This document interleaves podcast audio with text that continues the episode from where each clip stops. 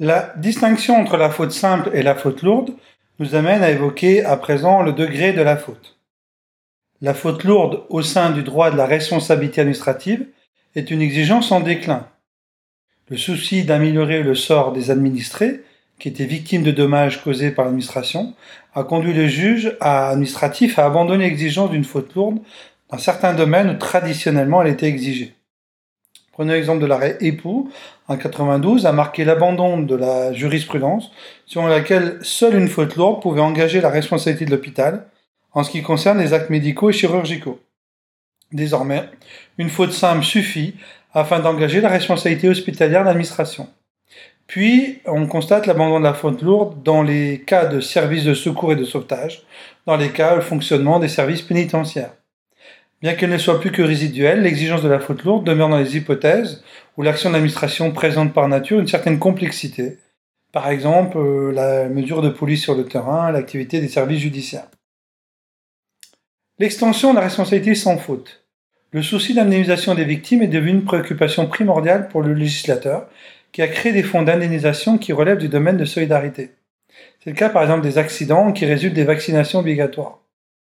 Avec l'arrêt des jours en 1958, le juge administratif avait exigé une faute lourde de l'administration dans ce domaine. Ensuite, avec la loi du 1er juillet 64, il a intervenu pour mettre en place une responsabilité sans faute pour les vaccinations obligatoires, pour faciliter l'indemnisation des victimes des accidents post-vaccinatoires. A ensuite été observée une évaluation similaire pour les victimes d'actes de terrorisme.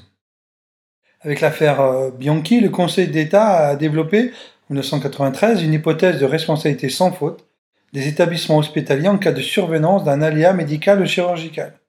Pareil pour les infections nosocomiales, on voit que la jurisprudence l'a même intégré au Code de la santé publique.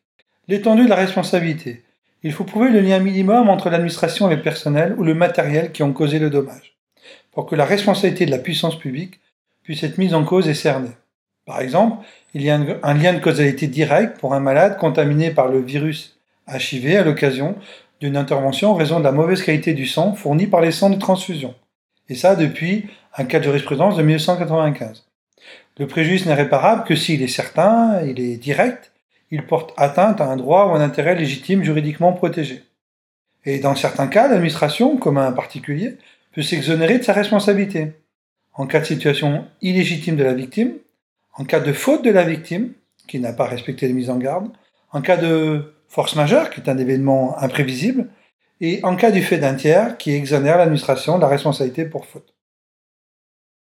La protection juridique du fonctionnaire. Depuis 1983, on a renforcé les droits et les obligations des fonctionnaires par l'article 11 de la loi 83-634, qui dit, en substance, les fonctionnaires bénéficient à l'occasion de leurs fonctions d'une protection organisée par la collectivité publique dont ils dépendent, conformément aux règles fixées par le Code pénal et les lois spéciales.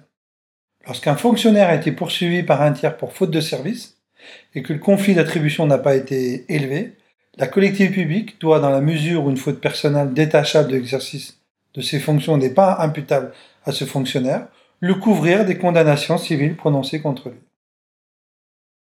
Passons maintenant à la troisième partie du cours, la responsabilité pénale. Les, les juridictions pénales ont vocation à sanctionner et elles dépendent de l'ordre judiciaire. Elles connaissent les litiges entre particuliers et sanctionnent les atteintes contre les personnes, les biens et la société.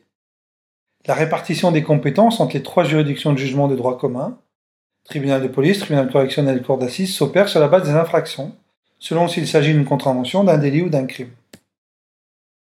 Voici le, schéma d'organisation des juridictions pénales avec euh, la première colonne les contraventions qui relèvent catégorie de classe, les délits et les crimes qui peuvent être assortis euh, de peines de prison ou non, et qui relèvent de tribunaux compétents, pour les contraventions, le tribunal de police, pour les délits, le tribunal correctionnel, pour les crimes, les cours d'assises. On voit qu'ainsi, un stationnement irrégulier des violences légères, c'est une contravention, c'est le tribunal de police. Pour tout ce qui est vol, abus de biens sociaux, discrimination, harcèlement, attouchement, homicide involontaire, c'est un délit, donc tribunal correctionnel. Pour des choses encore plus graves, des meurtres, viols, c'est la cour d'assises. Au tribunal de police, on juge les contraventions, infractions les plus légères. Euh, par exemple, violence, euh, tapage nocturne, euh, tout ce qui est passible d'une peine d'amende qui n'excède pas 1500 euros. ou d'une mesure de travail d'intérêt général qui peut être aussi ordonnée par le tribunal de police, à moins qu'elle fasse l'objet d'un procès verbal établi par un agent verbalisateur. Le tribunal de police constitue la formation pénale du tribunal d'instance. Il s'agit d'une juridiction à juge unique. Le tribunal correctionnel, il s'attache à tous les délits qui concernent des atteintes aux personnes, aux biens, aux institutions. Et donc la liste des exemples est longue, je vous laisse la découvrir. Toutes ces infractions sont jugées par le tribunal correctionnel, saisies par le procureur de la République ou par le juge d'instruction, après réquisition du ministère public. Ça peut faire l'objet d'une peine d'amende, d'une peine de travail, d'intérêt général, mais aussi euh, ça peut aller à des peines d'emprisonnement, 10 ans pour les cas, les cas les plus graves. Le tribunal correctionnel constitue la formation pénale du TGI. Il statue en principe à un audience publique et collégiale, mais devant un nombre croissant d'affaires, elles sont de plus en plus confiées à un juge unique. Et enfin les cours d'assises, où là on juge les infractions les plus graves, et je vous laisse découvrir donc ces récriminations importantes, notamment les crimes. Tout cela est jugé en cours d'assises, saisi par un juge d'instruction ou la chambre d'instruction. Là, on retrouve les peines d'emprisonnement les, plus fortes, des réclusions criminelles pendant jusqu'à 15 ans, jusqu'à la perpétuité. Et en matière de jugement des crimes, deux réformes marquantes ont été apportées par la loi de 80 et qui avait aboli la peine de mort, la loi de 2000, qui a rendu possible la, possibilité d'interjecter appel d'un verdict de cour d'assises.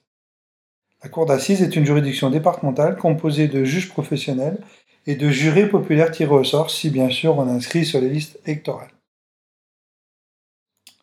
La responsabilité pénale repose sur deux principes essentiels. Le principe de l'égalité des délits et des peines, pas de crime sans loi. En d'autres termes, pour qu'il y ait faute pénale, il faut que celle-ci soit expressément prévue par le nouveau code pénal.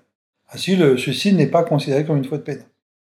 Deuxième principe, c'est le principe de la responsabilité pénale pour fait personnel. À l'inverse du droit civil qui connaît des mécanismes de responsabilité du fait d'autrui, en droit pénal, nul n'est responsable pénalement que de son propre fait. Il n'existe donc pas de responsabilité pénale du fait d'autrui, c'est-à-dire à cause des autres, et ce principe ne souffre d'aucune exception. Quels sont les éléments constitutifs d'une infraction? On retient euh, tout d'abord l'élément matériel. Pour exister, l'infraction doit être matérialisée par un acte.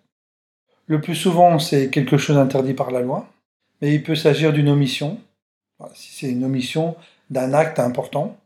On retient l'élément légal, nécessité d'un texte spécifique d'incrimination, donc il faut qu'un texte légal existe pour que ce principe de légalité des délits et des peines soit appliqué.